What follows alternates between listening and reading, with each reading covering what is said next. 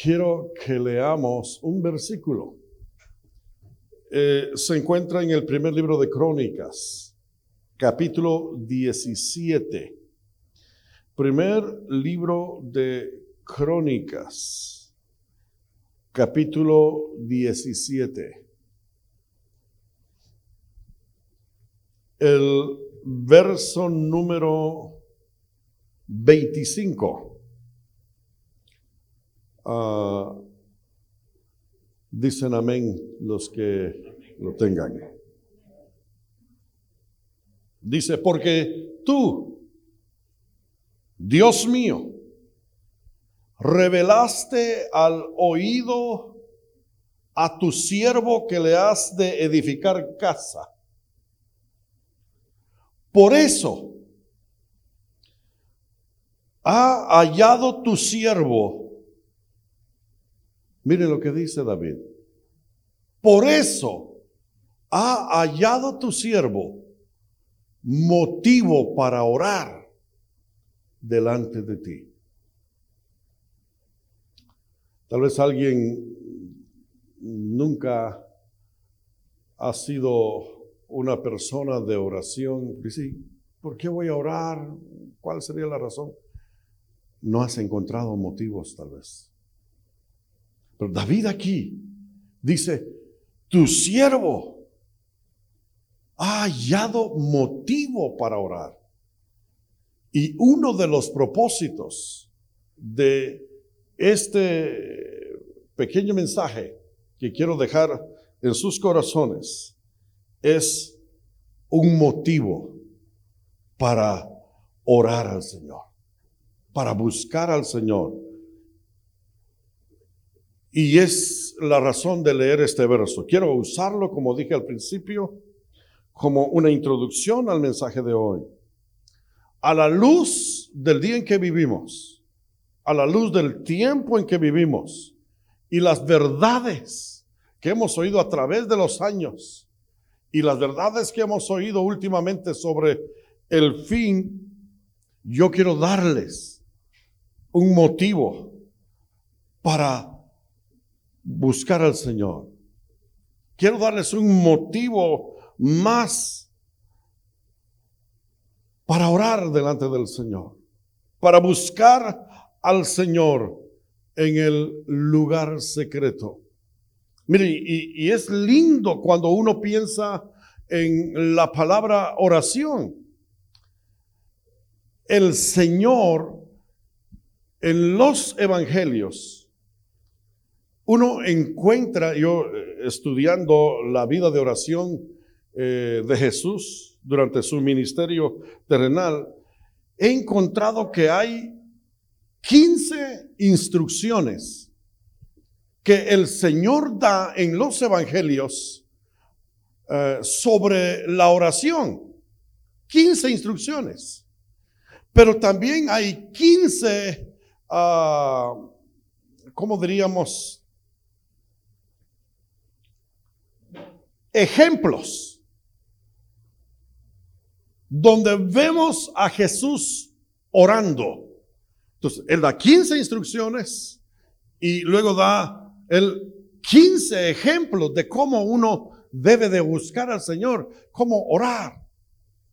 La vida de oración de Jesús era una vida ah, ah, preciosa, Jesús siempre encontró un motivo para estar delante del Padre.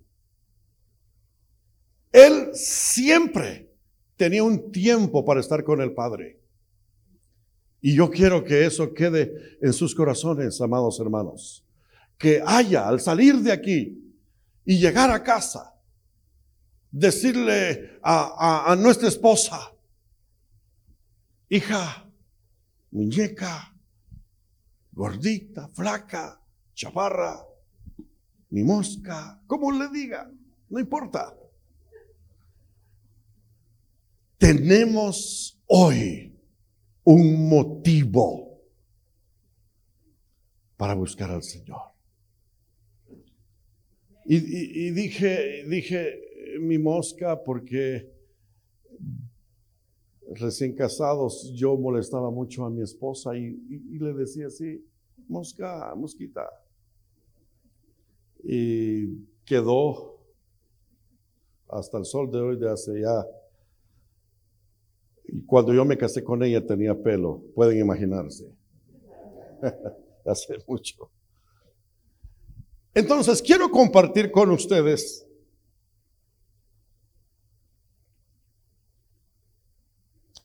un, un punto, un tema que tiene que ver con lo que hemos oído últimamente sobre las verdades del fin. No es un mensaje escatológico, no tiene nada que ver con escatología, pero tiene que ver con el fin. ¿Cómo así? Puede ser que eso que voy a mencionar sea uno de nuestros más grandes estorbos que nos estén impidiendo prepararnos o caminar a la luz de las verdades que el Señor nos ha enseñado. Amén. Entonces, tiene que ver con David. Y cómo introducirlo para que nadie se sienta aludido. Y yo quiero obviamente vamos a, a, leer eh, eh, muchos eh, versículos. Pero veamos este. En el segundo libro de Samuel, capítulo 11, segundo libro de Samuel, capítulo 11,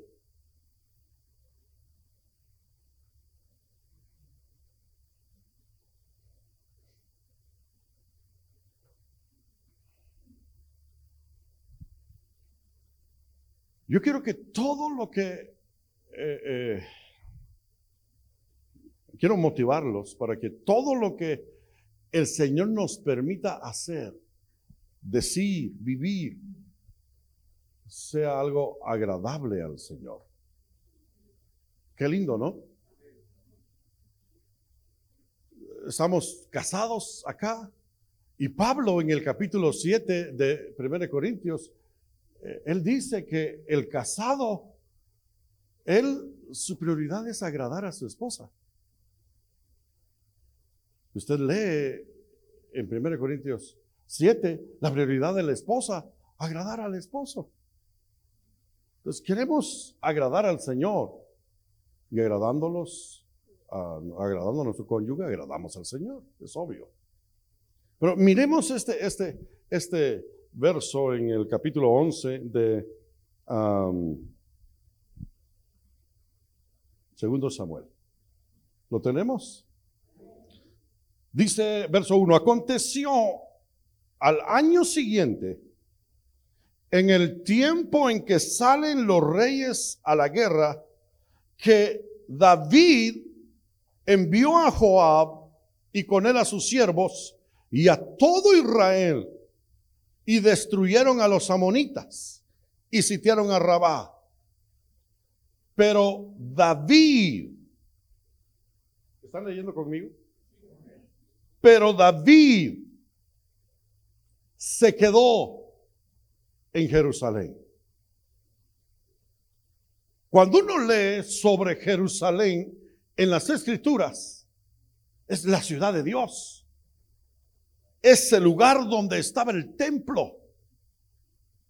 Es el mejor lugar donde cualquier persona podía estar en ese tiempo. Era un lugar que estaba impregnado por la santidad de Dios. Jerusalén. Ahí estaba. Bueno, en ese tiempo no estaba el templo, pero estaba la morada de Dios allí. Y dice la escritura que David se quedó en Jerusalén en el tiempo en que los reyes salen a la guerra. Al leer el siguiente verso, uno se da cuenta que Jerusalén para David en ese día, en ese momento, era el lugar menos indicado para estar. David se quedó solo. Dice, y sucedió un día, al caer la tarde, que se levantó David de su lecho y se paseaba sobre el terrado de la casa real. Y dice, ¿están conmigo? Vio, vio. ¿De quién está hablando el escritor acá? De David. El rey. Dice que él vio desde el terrado a una mujer que se estaba bañando, la cual era muy hermosa. La King James, no sé si, si sería la traducción de la King James, que es la versión inglesa, dice una mujer muy hermosa para ver. Una mujer muy hermosa para ver. Nuestra versión solo dice la cual era muy hermosa. Pero la King James dice era una mujer muy hermosa para ver.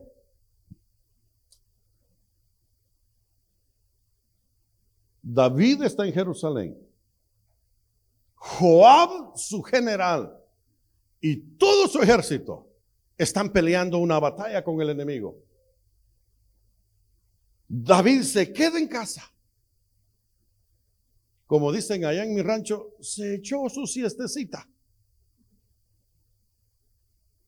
Se levanta. Él, eh, escuchen esto que voy a mencionar, hermanos. Hay tantísimos detalles, no los vamos a poder mencionar todos, pero déjenme, déjenme mencionar este. En este momento, en el capítulo 11, de segundo de Samuel, David está cumpliendo 20 años de rey. Su edad, 50 años. Entonces, de el capítulo 11 del segundo libro de Samuel en adelante, empiezan los segundos 20 años del reinado de David. Los primeros fueron en ascenso. Llegarás a la gloria. Algo maravilloso. Comenzar los 20 años, segundos 20 años. Este, este pasaje, o este capítulo, perdón, marca el inicio de los segundos 20 años.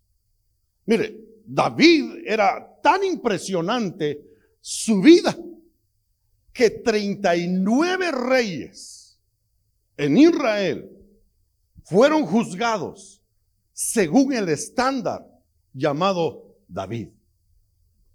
Impactante. Pero él está ahora allí, 20 años, el número 20 habla de madurez.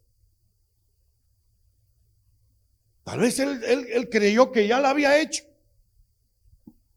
había crecido lo suficiente como para necesitar el consejo de sus consejeros.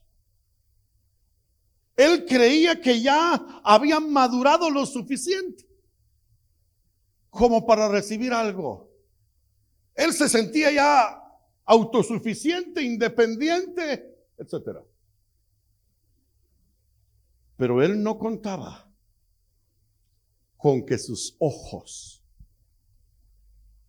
tenían problemas. El problema en ese momento de David, primero, él estaba en un lugar equivocado. Pero era Jerusalén, hermano. Sí. Pero su ejército estaba peleando la batalla con los enemigos de su reino. Miren, hermanos, en ese momento el problema para David eran sus ojos. Y me llama la atención que sus ojos marcaron el declive en los segundos 20 años en la vida de David. Entonces, quiere decir que los ojos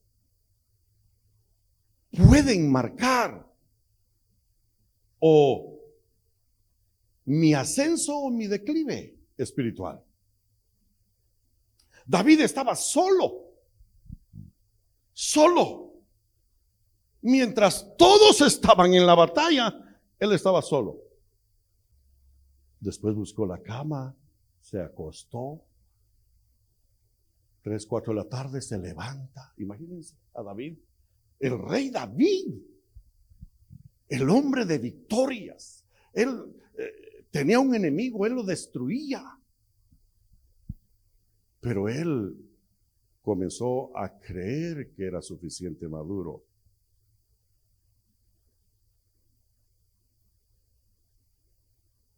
y él tenía problemas con sus ojos. Dice que él vio desde el terrado, vio, por muy maduro que fuera, él estaba evidenciando una gran debilidad. Y yo quiero hablarles por unos minutos sobre la importancia de nuestros ojos y nuestra relación con Dios. Empecemos con este verso. Nunca perdamos de vista a David durante esta mañana, ¿ok? Siempre tengamos en mente esto por lo que vamos a estar mencionando. Vamos al libro de Job. El libro de Job nos muestra algo muy interesante que Job hizo con sus ojos. Con razón Job era el hombre, un hombre perfecto un hombre que tenía el cuidado de que no se ofendiera a Dios en lo absoluto. De hecho, él dijo, yo voy a ofrecer sacrificios por si mis hijos fallaron. ¿Sí? O sea, Job tenía mucho eh, temor de que alguien hubiera fallado. Y con respecto a sus ojos, él dice en el, ¿les dije el capítulo? 31, verso 1. Dicen amén cuando lo tengan. Dice, Job, hice pacto con mis ojos. ¿Alguna vez nos hemos puesto a pensar en un pacto con nuestros ojos? en un pacto con nuestros ojos. Y esto no tiene mm, que ver solo con hombres, también con mujeres. Es triste, en, yo leía unas estadísticas allá en California, y las personas que más buscan la pornografía en ese tiempo eran mujeres. No estoy diciendo que los hombres no, ¿sí? Pero en ese tiempo yo me quedé asombrado. Y no vine, Dios me libre, a ofender a un hermano o una hermana. Señor me libre de eso. Solo estoy mostrándoles lo que sucede. si no tenemos cuidado con nuestros ojos. Y qué lindo si hacemos un pacto. ¿Pero pacto de qué? Job dice ahí. ¿Cómo, ¿Cómo pues había yo de mirar a una virgen? David, obviamente, él no tenía un pacto con sus ojos. Bueno, tampoco Betsabé era una virgen, pero era una mujer ilícita. El capítulo 2 de Proverbios dice que era una mujer extraña. Una mujer ilícita es una mujer extraña para ti. Un hombre ilícito es un hombre extraño. Entonces, Job dice, yo hice un pacto con mis ojos. Hermanos,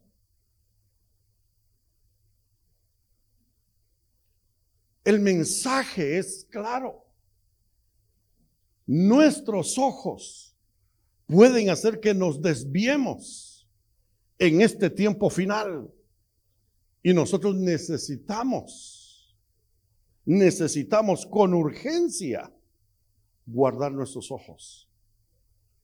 ¿Por qué razón? Porque pensando en nuestros hijos, nosotros podemos ser una influencia negativa hacia nuestros hijos.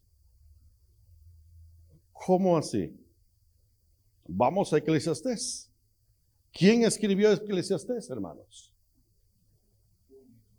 Un hijo de David. Un hijo de David. Y dice, dice en Eclesiastés 1, verso 8,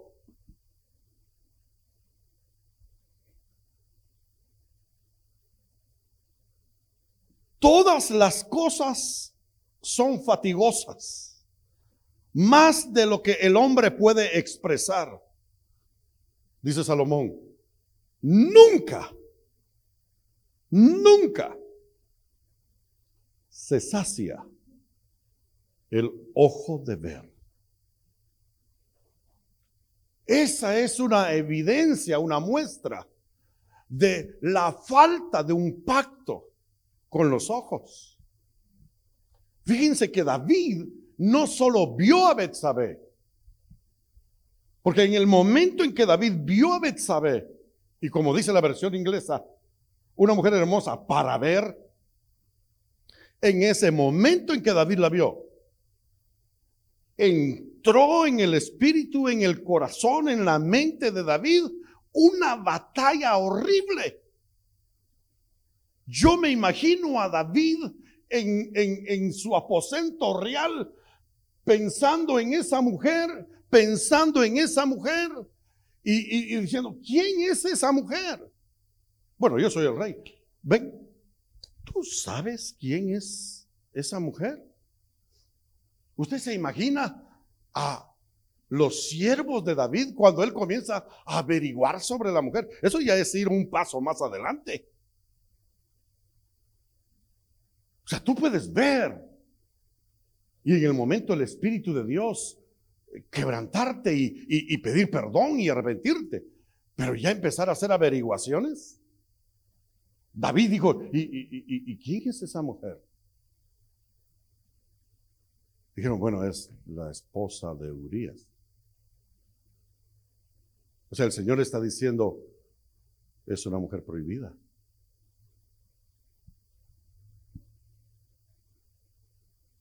Salomón dice, nunca se sacia el ojo de ver. Eclesiastés 2.10. ¿Qué les parece este siguiente verso, hermanos? No negué a mis ojos ninguna cosa que desearan. ¿Habrá un pacto con los ojos? Acá no hay un pacto. Es, es evidente hermanos, es evidente que David, que Salomón no tenían o no habían hecho un pacto con sus ojos. Vamos a, vamos a regresar a, a Eclesiastés, pero vamos rápido a segundo, segunda epístola de Pedro. Miren lo que Pedro dice aquí respecto a cierto tipo de personas.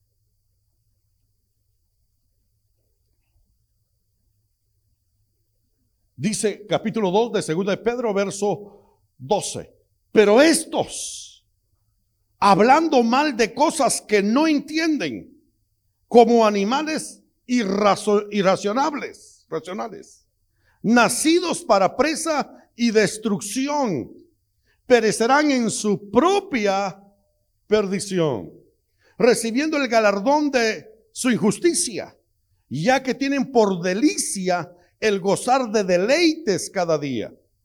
Estos son inmundicias y manchas, quienes aún mientras comen con vosotros se recrean en sus propios errores.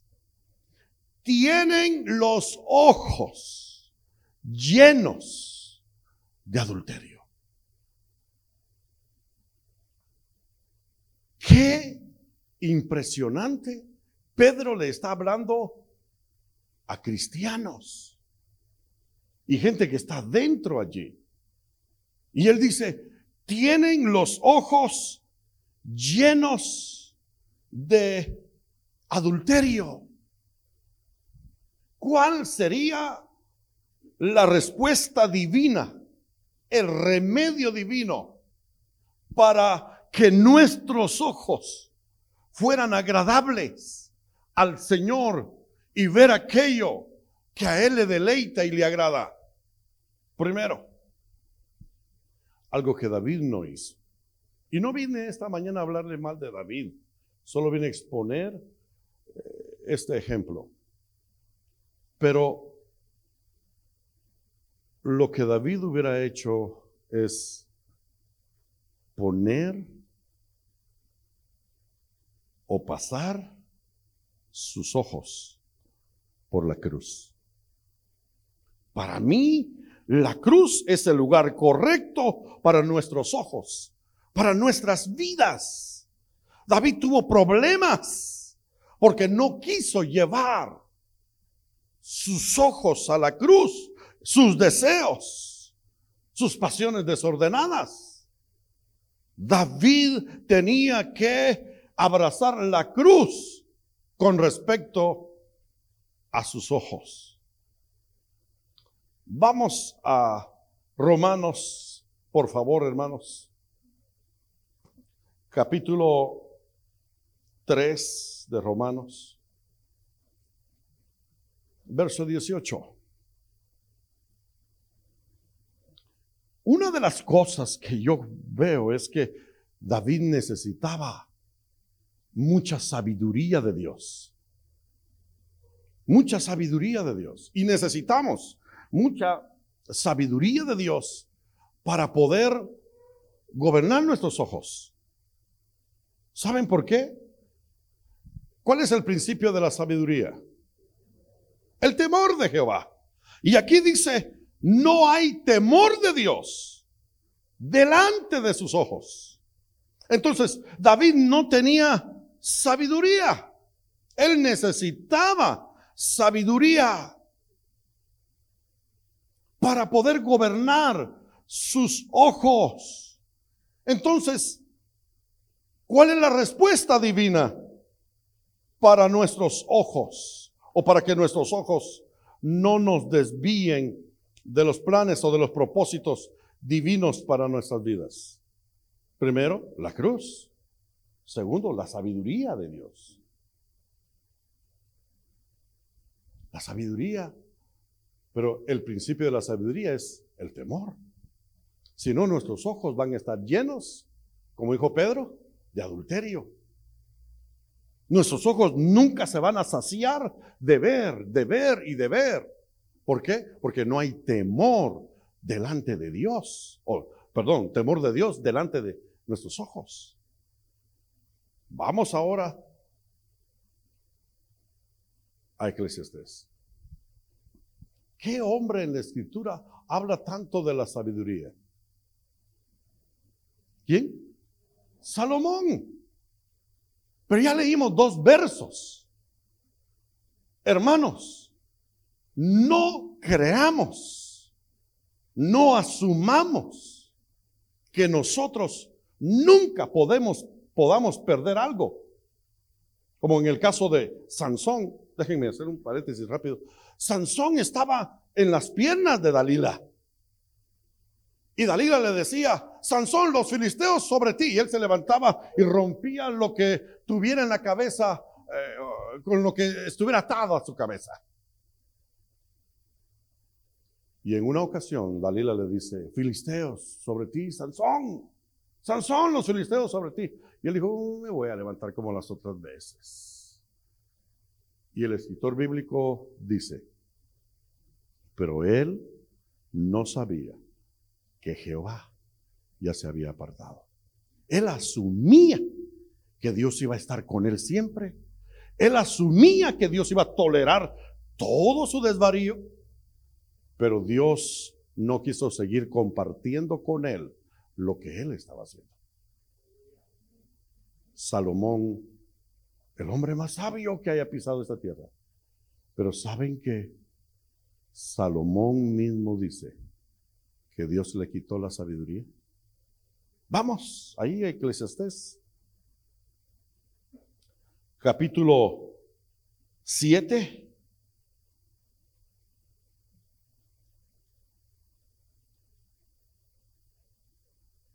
La sabiduría es clave para gobernar nuestros ojos. Dice 7:19, la sabiduría fortalece al sabio. 7 12. Porque escudo es la ciencia y escudo es el dinero, mas la sabiduría excede en que da vida. No solo fortalece, pero la sabiduría da vida. Necesitamos, nos urge la sabiduría para gobernar nuestros ojos en este tiempo final. Recuérdense que acabamos de recibir la enseñanza. Qué lindo, hermanos. Cómo nuestros ojos son afectados en este tiempo final. Y nos urge un toque de los cielos en nuestros ojos. Entonces, la cruz, la sabiduría, pero la sabiduría fortalece. Tal vez te has sentido que flaqueas. Este es el verso 723 de Eclesiastés. Salomón dice, todas estas cosas probé con sabiduría, diciendo, seré sabio. Él asumía que durante toda su vida la sabiduría iba a estar con él. Pero ¿cómo termina el verso? Pero la sabiduría. Según Proverbios, ¿quién es la sabiduría? Cristo Jesús. Y si Él le permitió todo a sus ojos, si sus ojos nunca tuvieron freno, si sus ojos nunca tuvieron un muro, si sus ojos nunca fueron estorbados para agradar al Señor. Este es el fruto. Él dice que la sabiduría huyó, dice, se alejó de mí. Hermanos amados, dice la escritura, el avisado del mal y se esconde. Voy a leer lo que tres pasajes más y termino con esto. En Eclesiastés 11, Eclesiastés 11. Verso 7 dice, suave ciertamente es la luz y para nuestros ojos es agradable ver el sol. Cuando la Biblia habla del sol, habla de nuestro Señor, el sol de justicia. Qué precioso es que nuestros ojos vean el sol. ¿Alguna vez usted, yo lo, he hecho, de ver al sol cuando está en, en su plenitud? Uno mira el sol y usted no puede ver más nada. ¿No es cierto? Uno mira el sol y sus ojos no pueden ver otra cosa. Que salgamos de aquí diciéndole, Señor, queremos hacer un pacto. Queremos ver únicamente al sol de justicia. Dos pasajes más y termino, hermanos. Uno, vamos a, a ir a primer libro de Samuel, capítulo 14.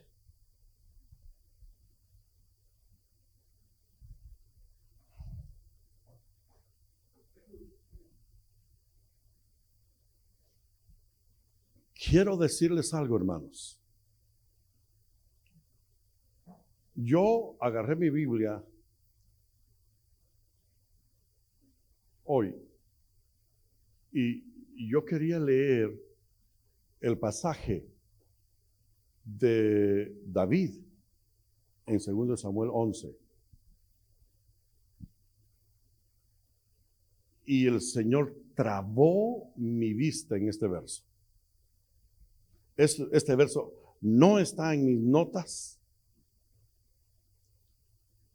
pero yo creí cuando trabé mis ojos en, este verso, yo creí que hablaba de Absalón.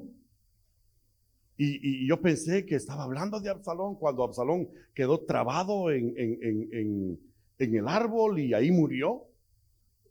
Pero yo leí este verso y quiero que lo leamos juntos en el segundo libro, primer libro de Samuel 14. Les dije, ¿verdad? Verso 27. Pero Jonatán, mire, hablaba de Jonatán, yo pensaba que era de uh, Absalón. Pero Jonatán no había oído cuando su padre había juramentado al pueblo y alargó la punta de una vara que traía en su mano y la mojó en un panal de miel y llevó su mano a la boca y fueron aclarados sus ojos. Quizás estamos con problemas o tenemos algún problemita que oscurece, que nubla nuestra vista y está fuera de nuestro alcance el poder buscar la respuesta, la solución. ¿Qué tienes en tu mano? Le dijo el Señor a Moisés. Señor, una vara, extiéndela. Esa es la respuesta. Yo les pregunto, ¿tienen algo en su mano hoy? No vamos a poder así alcanzar. Usemos nuestra vara y traigamos la palabra viva que va a quitar toda oscuridad, toda tiniebla de nuestros ojos y tendremos su luz. Su luz. Le dijeron a este hombre, ven, Jesús te llama. Y él llega delante de Jesús. Y Jesús le dijo, ¿qué quieres que te haga? Y él dijo, Señor, ¿quisieras restaurarme la vista? Y el Señor lo tocó y él recobró la vista. Cuando recobró la vista, él tenía dos opciones. Irse a divertir a Jericó, a disfrutar su vida en Jericó. Él tenía la opción de la libertad ahora. Ya no iba a depender de nadie. Él podía caminar a donde él quisiera. Pero cuando él vio el rostro del Cordero, él dijo, la belleza del Cordero ha impactado tanto mi vida que no hay un anhelo por ir a Jericó. Quiero seguir al Cordero. Y dice la escritura que Bartimeo, cuando fue tocado por el Señor, siguió a Jesús por el camino.